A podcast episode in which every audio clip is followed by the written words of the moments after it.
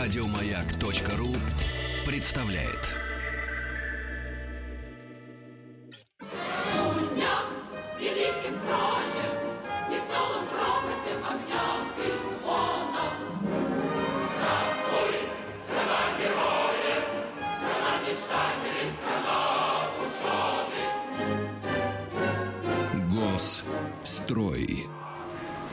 Друзья мои, э, рубрика «Госстрой» ведет ее заслуженный прораб российского радиовещания, автор брендятины, этот самый.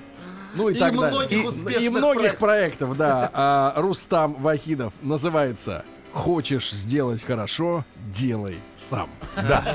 А, до- Еще доброе одна утро. бессонная Добро- ночь. да, доброе утро, уважаемые радиослушатели. Решили мы поговорить э, в рамках а, нашего сегодняшнего выпуска о главной стройке, наверное, 50-х, 60-х годов а, для нашей страны. А, Стройка...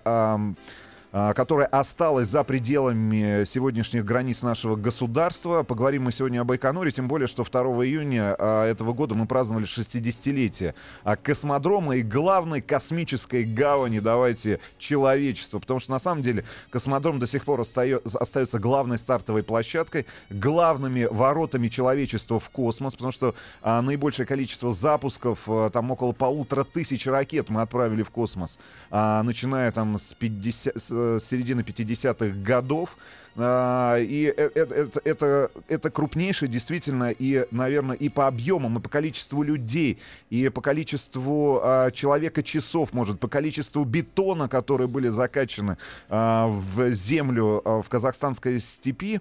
В общем, история Байконура сегодня в рамках рубрики «Госстрой».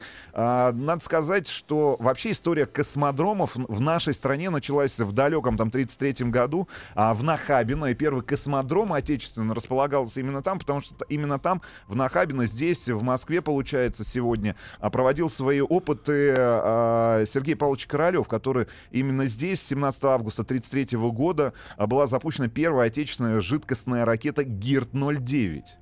А, понятное дело, что а, эти же самые разработки велись и в Соединенных Штатах Америки, там это велось все в пустынях, они запускали а, с начала 20-х годов уже первые прототипы именно ракетной техники, но а, первооткрывателями в глобальном смысле космоса и вообще ракетных технологий, понятное дело, были немцы, потому что все это у них началось в 30-м году после создания общества, внимание, межпланетных сообщений. Но ты знаешь же, что в России, в советской, да, даже уже в начале 20-х годов вот примерно такое же общество там... Было э, создано. полетов на Луну или что-то в этом роде по галактике, да, э, страна лежала в руинах, на коленях, но люди мыслящие, они уже В это 30 планировали. в 30-е годы они использовали небольшой, небольшой полигон, который был расположен под Берлином. А, значит, здесь, на этом полигоне, э, в свое время в числе присутствующих тогда еще а, оказался студент тогда еще Берлинского университета Вернер Фор Браун.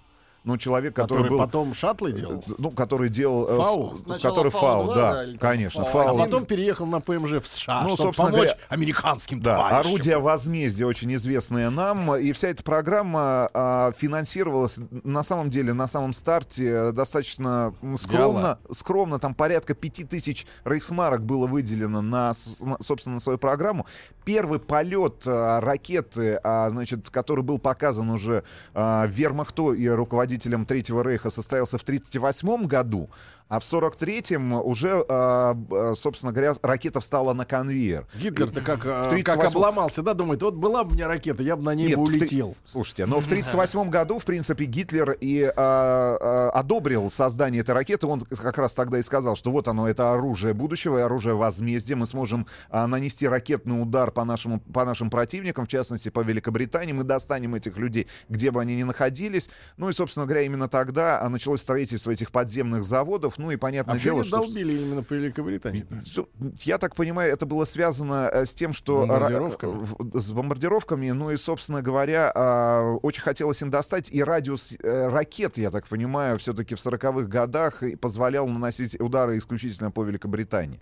Значит, что касается нашей отечественной программы и, конечно, космодрома Байконур. Потому что большую часть программы сегодня, конечно, буду говорить э, о тех людях, которые создали нашу главную стартовую площадку, о том, как это происходило происходило. На самом деле, главная, главная ошибка, которая преследовала нас на протяжении последних 60 лет, я не первый человек, который об этом говорю, значит... Но вы... именно ваш голос звучит так пронзительно, так убедительно и авторитетно. Во-первых, нас обманывали. Обманывали достаточно долго, потому что само название Байконур и богатая долина не имеет ничего общества, ничего общества с той географической, общего. общего с той географической точкой, в которой находится сам Байконур. Потому что на самом деле а, это фейковый, байка, а, фейковый так называемый а, космодром, Отдельный. который был построен в 500 километрах от настоящей стартовой площадки со, своим, со своей стартовой площадкой. Более того, этот космодром охраняли в период с 55 до 70, 20 лет его охраняли. Значит, единственное, понятное дело, там не было никаких э, глобальных коммуникаций подведено к этому космодрому. И очень быстро американская разведка потеряла интерес к этому фейковому а космодрому для того, чтобы, опять же, скрыть строительство главной стартовой площадки. Потому что то постановление, которое было принято в начале 55 года о начале работ по строительству э, понимаешь, главного испытательного центра. Потому что главная ракета, которая испытывалась, и которая первой, с, э, значит, улетела в космос со стартового стола э, на космодроме, на космодроме, давайте так, на космодроме, потому что несколько названий, давайте с названиями разберемся. Байконур — это название того самого поселка, где был построен вот этот э, поддельный, поддельный космодром, который должен был отвлекать, да, бутафорский, который был, должен был отвлекать внимание американской разведки, западной разведки. Это по, по имени этого местечка, там небольшой поселок. Значит, сам, сам космодром носил название, значит, официально в 95 году он только стал Байконуром в 61 году просто стало фигурировать название Байконур. И даже в средствах массовой информации ну, космодром. Опять же, поним... опять для того, чтобы запутать. А то место как называлось? Э, так до, до Значит, э, поселок Байконур. Заря, а, поселок Ленинский, город Звездоград, город Ленинск ну, очень долго. в чистом поле, что ли? Это в чистом поле, рядом с э, железнодорожным разъездом. Все это было построено. Сейчас об этом подробно поговорю. И только в 95 году официально было присвоено звание, название название Байконур. Значит, сама программа, это тогда еще не было, э, тогда, в 55 году у нас не было космической программы. Была программа, э, которая подразумевала разработку а, межконтинентальной баллистической ракеты. Доставка подарков. Доставка подарка, подарок, подарка, подарка впоследствии нашему вероятному противнику. А все, руководил этой программой Сергей Павлович Королев, наш гениальный конструктор, главный конструктор, генеральный конструктор. А, и, собственно говоря, а, был у нас в тот момент уже полигон, э, полигон, который существует до сих пор, испытательный полигон, главный испытательный полигон в Кап Капустин-Яр, это Астраханская область. Но как только появились технические раскладки по новой ракете, стало понятно, что требуется гораздо больше простор, гораздо больше территорий, потому что ракета... Чтобы падать можно было. Во-первых, да, э, без... необходимо было построить полигон с учетом траектории этой ракеты. Во-первых, ракета, если мы говорим о межконтинентальной баллистической ракете, это все-таки все другие расстояния, там 8, 9, 10 тысяч километров. Причем да? не может на месте Соответственно, необходим был а, полигон другой для того, чтобы отрабатывать а, и, собственно говоря, именно на этом полигоне должны были приземляться головные части этой ракеты. Полигон, который существует, опять же, до сих пор, Кура, да, на дальнем, ну, это Камчатка. Значит, это другие расстояния. Стали подбирать место. А, значит, три места рассматривалось. Мордовия, потому что огромное количество лесов было вырублено в период э, Великой Отечественной войны. Достаточно безлюдные территории, но рядом а, по заданию, собственно говоря, по техническому заданию, которое было представлено на комиссии, необходимо было наличие крупных промышленных объектов для того, чтобы очень быстро совершить вот этот скачок, связанный с подводкой коммуникации людей, людских ресурсов, электри- электричества, водных ресурсов. А, к сожалению, к большому, я так понимаю, не произошло этого. Обратили внимание на Астрахань и на Дагестан. И начались уже изыскательские работы, потому что в этом случае вот это, именно эта площадка в районе там Астраханской области Дагестана подходила э, очень хорошо, потому что как раз траектория падения э, отработавших частей ракеты находилась в безлюдных районах там угу. э, и в, в, в не рамках крупных э, мегаполисов. А вообще Но... вот опасно вот находиться под отработанной э, ступенью? Ну, вообще-то да, Сергей ну, Валерьевич. Вообще-то да. Вас падает, Значит, но там интересно, интересно, гористая местность, гористая mm-hmm. местность и подвела и, и подвело и, и, и подвело тех людей, которые разрабатывали проект нового э, космодрома, ну mm-hmm. нового нового испытательной площадки. Следующая история. Значит, ракета э, наша известная, да, это первая ракета Р-7 э, э, Королевская. А, Проблема была в следующем. На начальном участке а, движения после старта, там первые там, 10-15 секунд, первые минуты, а мы контролировали тогда еще, если мы говорим о 50-х, 60-х годов, с помощью радиосвязи. Это потом пришли на смену ракеты, которые полностью, полностью находятся в автономном режиме. А здесь необходимо было контролировать именно саму траекторию этого полета и направлять Разгон. разгон. Именно на разгонном участке, да, на этом. Соответственно, так как местность была гористой, э, очень часто прерывалась эта радиосвязь. И ракета могла, э, собственно говоря, не Не контролировать. туда. Ну, улететь угодно, не да. туда. Собственно говоря, от этой идеи тоже отказались, хотя рядом находилась и Волга, и огромное количество транспортных артерий, и, собственно говоря, огромный промышленный ресурс этого региона, который мог бы э, достать, и самое главное, более благоприятные погодные условия с точки зрения вообще климата. Потому что на самом деле тот же самый Байконур, о котором мы сегодня говорим, наши, наши главные... жесть. вор- Там с точки зрения погоды, значит, понятное дело, если мы говорим о космосе, самые благоприятные с точки зрения запуска, потому что около 300 там э, дней солнечных в году, но с точки зрения именно а, условий для раб- работы и жизни, а, мы говорим все-таки о том, что в лучшие годы а, вот звездный, ну, не, не звездный городок, а вот этот э, городок Звездоград или город Ленинск, как он тогда назывался. Э, Были, кстати говоря, и Ташкент-90, но это имеется, имеется в виду уже Строители. почтовый, почтовый ящик. А. Был еще почтовый ящик Москва-400. Под таким же почтовым ящиком в воинской части находился и Семипалатинский полигон, на котором наша страна проводила испытания ядерного оружия. Но это для связи военнослужащих уже, которые проходили службу на полигоне на самом. Значит, было принято решение построить уже а, в, Казах- в Казахстане, в степи. И, к сожалению, к большому, я так понимаю, нечеловеческими трудностями столкнулись именно сами строители, потому что, а, во-первых, тяжело было с питьевой водой с питьевой водой, потому что э, воду доставляли на строительство водовозами.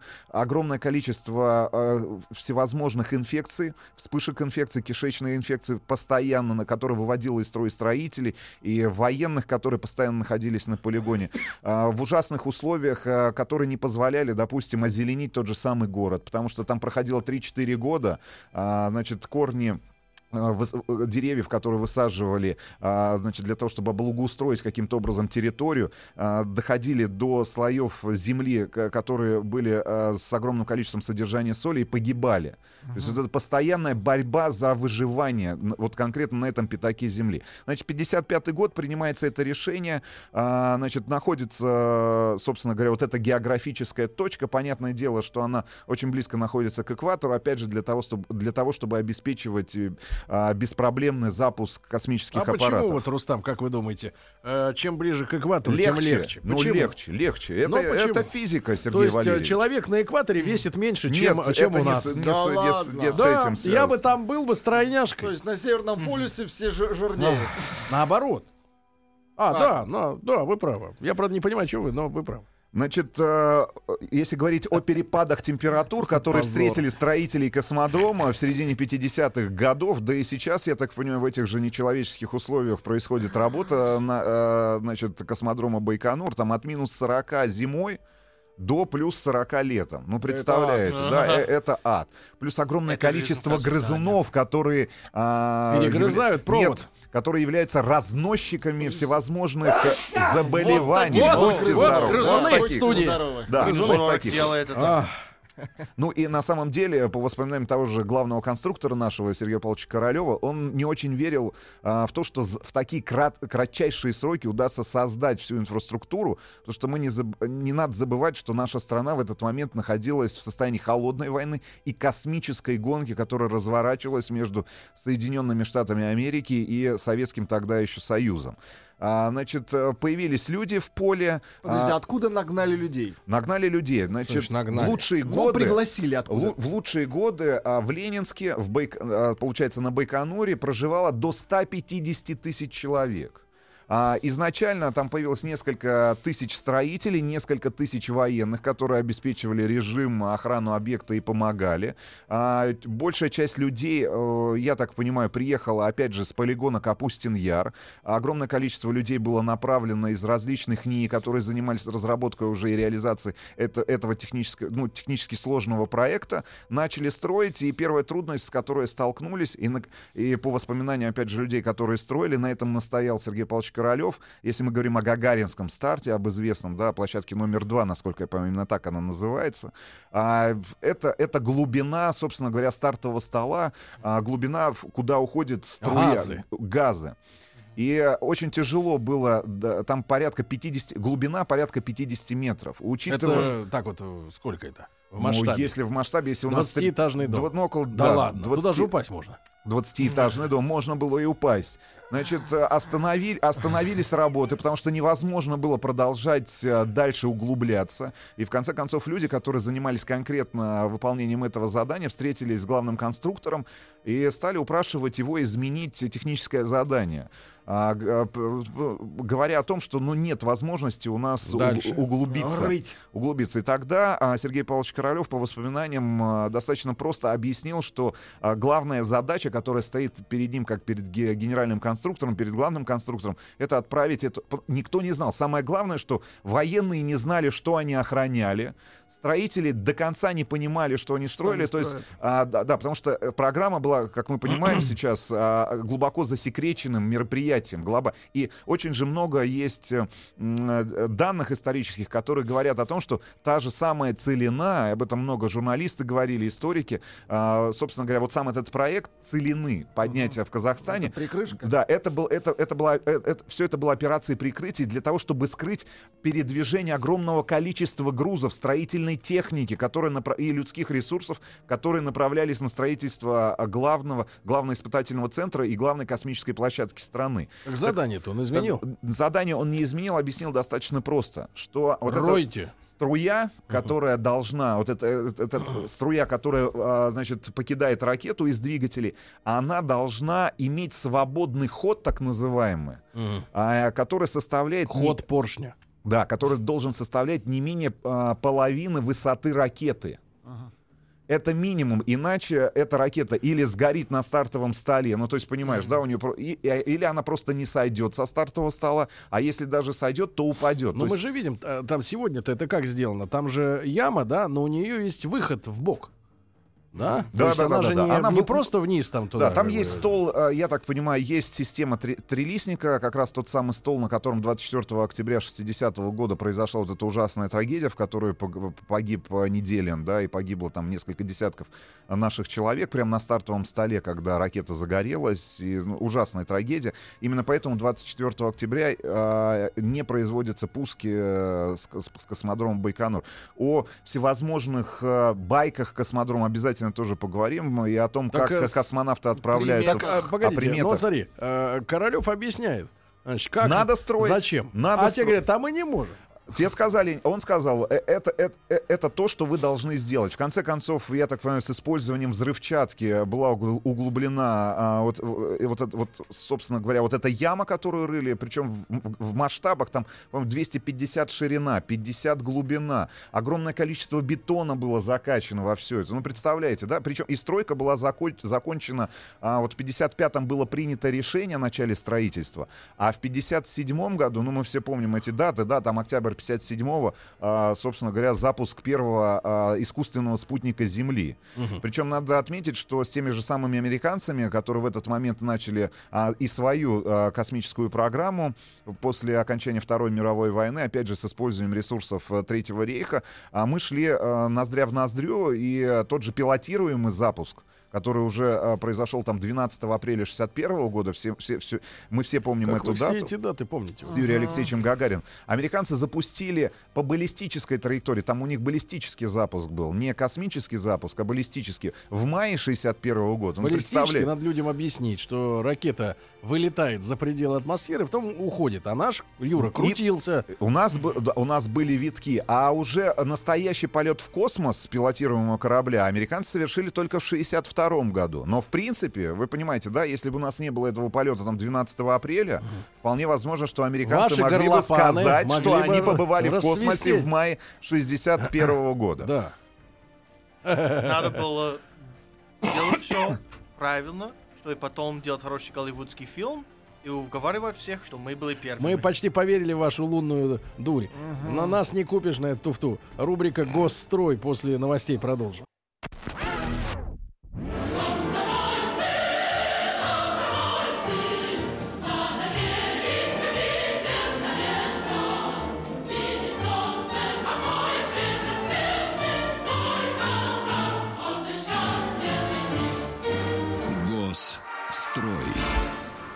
Сегодня рубрику «Госстрой» ведет и показывает Рустам Вахидов. Он показывает другим докладчикам, как надо работать в эфире.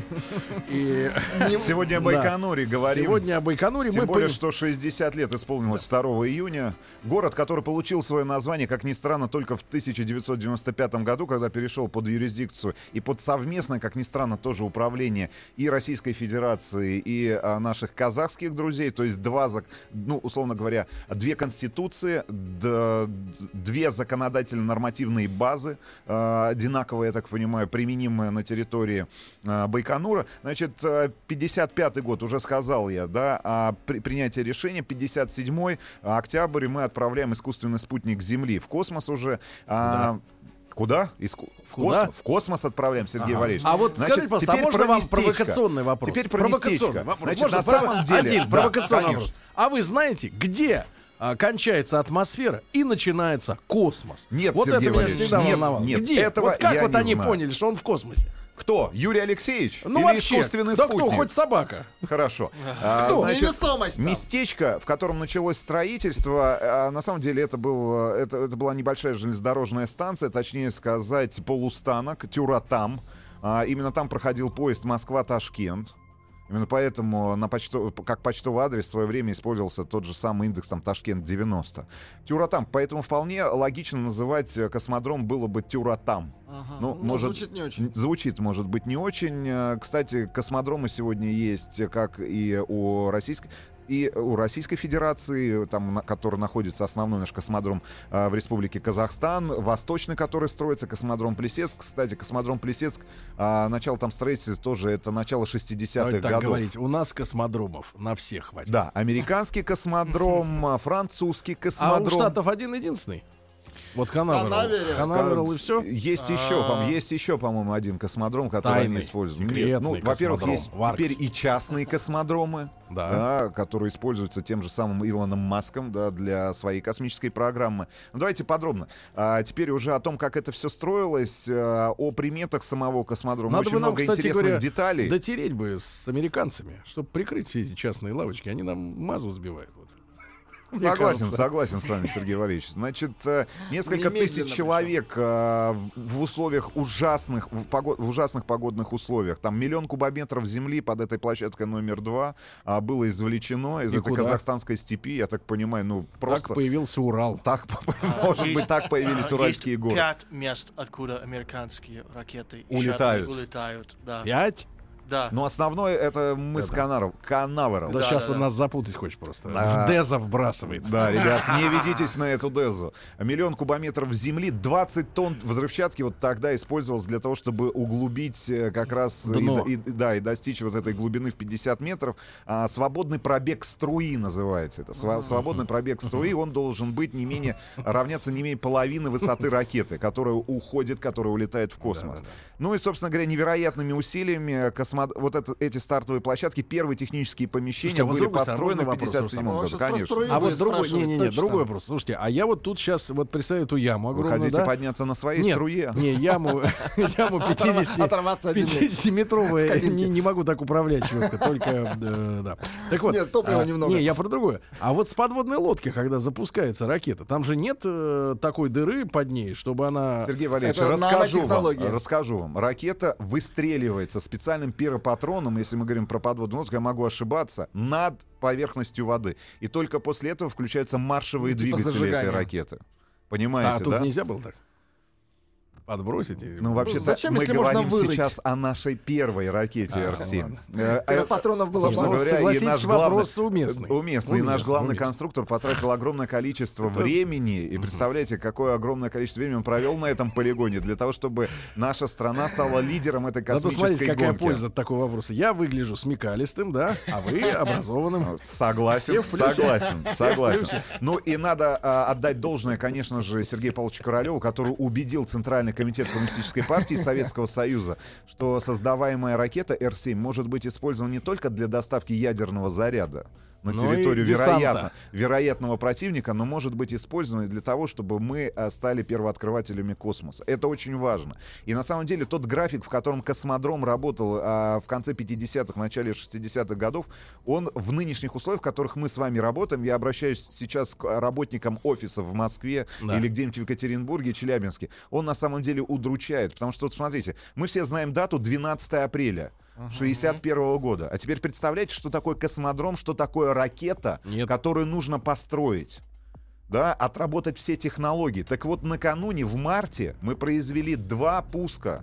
Два пуска ракеты, ракеты-носителя, точно такой же, на который отрабатывались все эти технологии для, для того, чтобы до конца быть уверенными в том, что ус- мы, мы сможем произвести успешный А запуск. эти были успешные? Эти Да. были два успешных запуска. Перед этим мы отправили в космос, начиная там с конца... Иван же- Иванович это Э, Иван- маскалате. И, и начиная с конца 60-х годов, конца 60-го года, это уже это звери, да, э, про- проводили же огромные, там три или четыре пуска было как раз э, для того, чтобы понять, как э, т- организм тех же самых животных реагирует на полеты в космос. Там было огромное количество неудачных пусков, когда мы включились в программу, а, в лунную программу, да, потому что было там три или четыре неудачных пуска у американцев. Они пролетели, они рассчитывали, что там в, несколько, э, там, условно говоря, там в 20 тысячах километрах от Луны пролетят, а пролетели в 60 тысячах километров. У нас было несколько неудачных а, попыток отправить ракету на Луну, да, и прилуниться. И на самом деле, если говорить о лунной программе, мы сейчас не говорим о появлении человека на Луне, то мы были первыми, кто, собственно говоря, сделал Луноходы. ну, это луноходы, это искусственный спутник Луны, а, это первые фотографии Луны, это все наши достижения. Значит, теперь к самому главному, да, 12 апреля 61 года все главные традиции, которые были заложены первым космонавтом человечества Юрием, Алексе- Юрием Алексеевичем Гагарином. Все знаем, а, почему, все знаем, что все космонавты, члены семей, дублирующий экипаж обязательно накануне полета смотрят... Завтракают. Нет, смотрят фильм «Белое солнце пустыни». Теперь стало понятно, почему. Разобрался с этим вопросом, а их именно таким образом э, Юрий Алексеевич и вс- вс- всех э, космонавтов э, учили, как правильно снимать. Не понял. Снимать. Не понимаю. Не понимаю. На камеру снимать. А семьи-то зачем? Не знаю. Ну, Им это, это такая традиция. Объясняли, как правильно, я так понимаю, должен выстроен... Может быть, ошибаюсь, но есть такая версия. То как есть это, выстроен это кадр должен- образцовый фильм? Может быть, образцовый фильм с точки зрения тех людей, которые объясняли... А, я бы сейчас вот матрицу показывал. Так надо Может летать быть. внутри корабля, как Киану Ривз, когда он по стенам бегал. По стенам. Значит, шутка. э, э, Любимый фильм астронавтов «Матрица». Обязательным а, ритуалом для всех космонавтов, которые, а, значит, улетают в космос э, для того, чтобы благополучно вернуться, является ритуал, связанный с тем, что на дверях гостиницы они оставляют э, свои автографы. Каждый раз, когда место на этих дверях заканчивается, двери снимаются, отправляются в музей космодрома, а, вешаются новые на петли, и они продолжают эту традицию.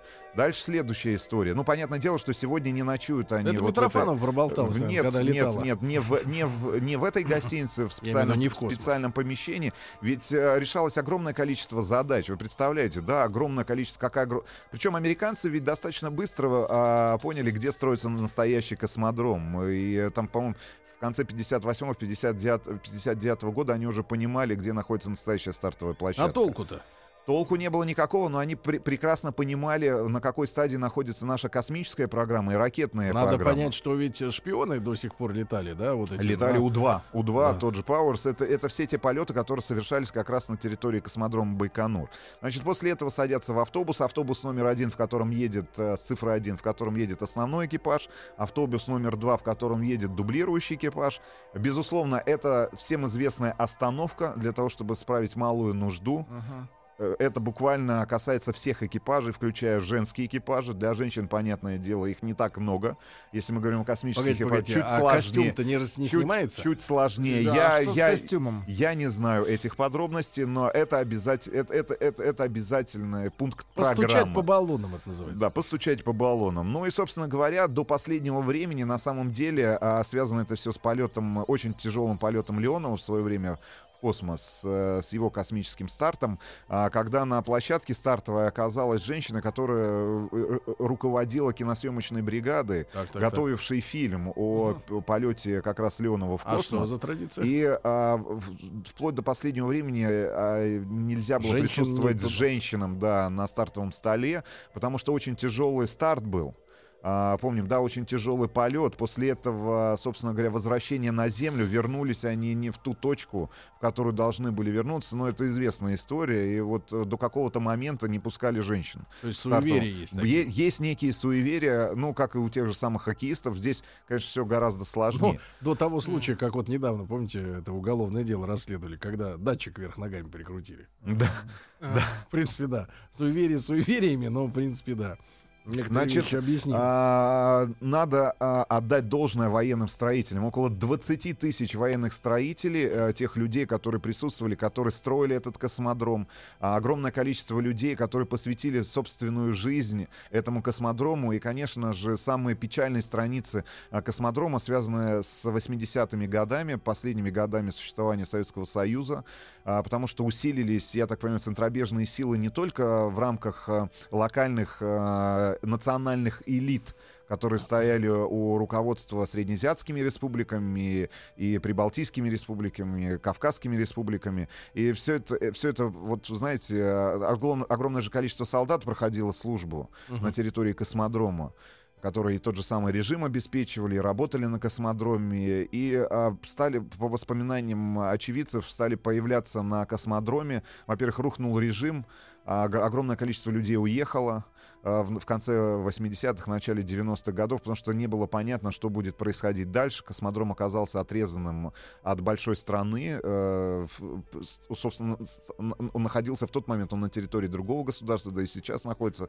Просто режим его определен там межправительственными соглашениями. Стали появляться на космодроме представители всевозможных народных фронтов, которые стали агитировать национальные меньшинства, которые служили, проходили службу на космодроме, не служить, не выполнять приказы э, русскоязычных командиров. А, говорят, что несколько раз там поднимали бунты те же русские, украинцы, чеченцы. Ну, в общем, в достаточно сложной экономической ситуации. Причем сама же территория космодрома была закрытой. И если вспомнить, что э, начинался космодром с этого ма- маленького полустанка Тюратам, то а, обеспечение этого космодрома с точки зрения там денег, продовольствия всегда было лучшим, лучше, Мгм. чем э, тех же самых а, территорий, которые находились рядом, Прилегающих. территорий. И вот туда как- начали бандиты ездить. да, туда начали ездить бандиты, хлынул поток э, как раз вот этих товаров на, на эти ближайшие рынки. и Люди просто а, хотели выжить хоть каким-то образом для того, чтобы обеспечить существование своих семей. Я говорю, что в лучшие годы там до 150 тысяч э, а, человек доходило население вот этого небольшого городка, расположенного в казахстанской степи. Но а, сейчас а, космодром остается главной космической гаванью.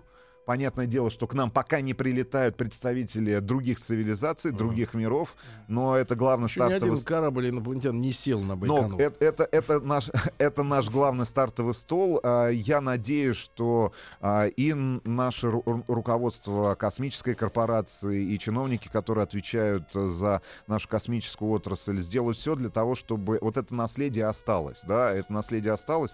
Ну, Во А что, кстати, случилось вот с фейковым этим э, всё, в се- в космодромом? 75 году его забросили, и все. Он, я так понимаю, растворился просто в степи. Как растворился? Ну, просто растворился. Потому что постройки были, ну, ж понимаете, Ну, это, это ж времяночки были, бутафорские. А Вы не подбрасывайте, пусть да, отвечают. а но солдаты мужественно охраняли до 75 года. В общем, у нас с вами есть возможность, я надеюсь, что очень надеюсь. Вот у Маргариты Михайловны Митрофановой была эта возможность в этом году А побывать видели, на какой она вернулась оттуда? Да, другой, абсолютно, абсолютно другой. Я очень надеюсь, что в этом году и мы с вами побываем на космодроме Байконур. У нас будет возможность увидеть все это собственными глазами. Но это величайшая страница нашей истории. Огромное количество людей было связано с, с этой космической программой, которая продолжается до сих пор. И если говорить о тех же самых а, протонах, которые летают, вот авария очередная произошла, да, о которой очень много говорили. Ведь это все задел, а, который был сделан нашей страной в, в середине 60-х годов. Потому что была ракета «Протон», потом «Протон-К», «Протон-М», которая является основной основным нашим, э, основной ракетой, которая летает, да. Ну, ждем э, окончания строительства нового космодрома «Восточный». Да. Обязательно посетим мы Очень его. ждем. Есть космодром у нас Плесецк. Ну и слава э, советскому и российскому космосу и всем тем людям, которые построили этот космодром Да. и реализовали нашу космическую программу. Правильно? Да, да, К сожалению, вы ничего не сказали о том, что э, дутый пузырь это американская высадка на Луну. Да-да-да. Ее не было. А, Отдельно да. надо отдельную Да. программу Они сделать. Где они снимали это все? Да. Американское По- вранье. Да. Программа «Гос не строй». Да-да-да, American Fake. Надо сделать вот такую программу, да, потому что мы в это не верим, правильно? И, кстати, э, с, э, смежная с этим, э, с этой не ставшей для нас уже загадкой темой, тема, почему прекратилась наша лунная программа. Тоже очень странно. Это для нас странно. Есть версия, что инопланетяне нам пригрозили оттуда. Вот. Или Уходите. просто Хрущев. Еще больше подкастов на радиомаяк.ру.